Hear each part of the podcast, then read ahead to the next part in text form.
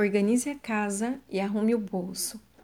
Será que nesse momento de distanciamento social o qual estamos atravessando, você, estimado amigo ouvinte, ouviu alguém dizer ou de repente apenas pensou: aproveita para arrumar a casa? Qual casa? A interior ou a que moramos? Vamos arrumar as duas? Aproveitando o tempo disponível, porque sempre é tempo de melhoras.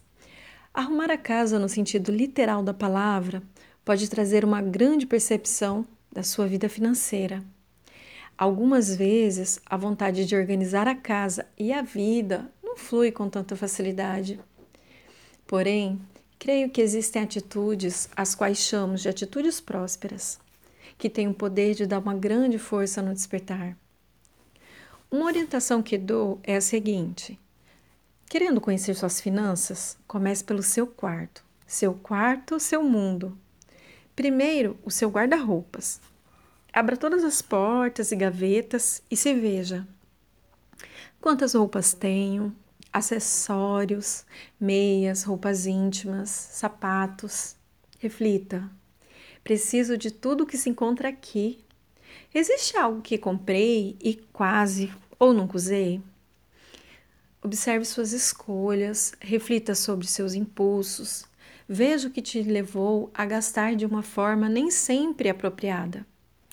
Algumas vezes, a motivação para o consumo desenfreado se encontra em nossas carências interiores e algumas vezes por motivos externos, como propagandas, modismo, meio social que frequentamos, entre outros. A verdade é libertadora. Aproveite a oportunidade para ativar um atributo da prosperidade importantíssimo: a generosidade. O doar tem grande poder de nos conectar com o perdão e a libertação.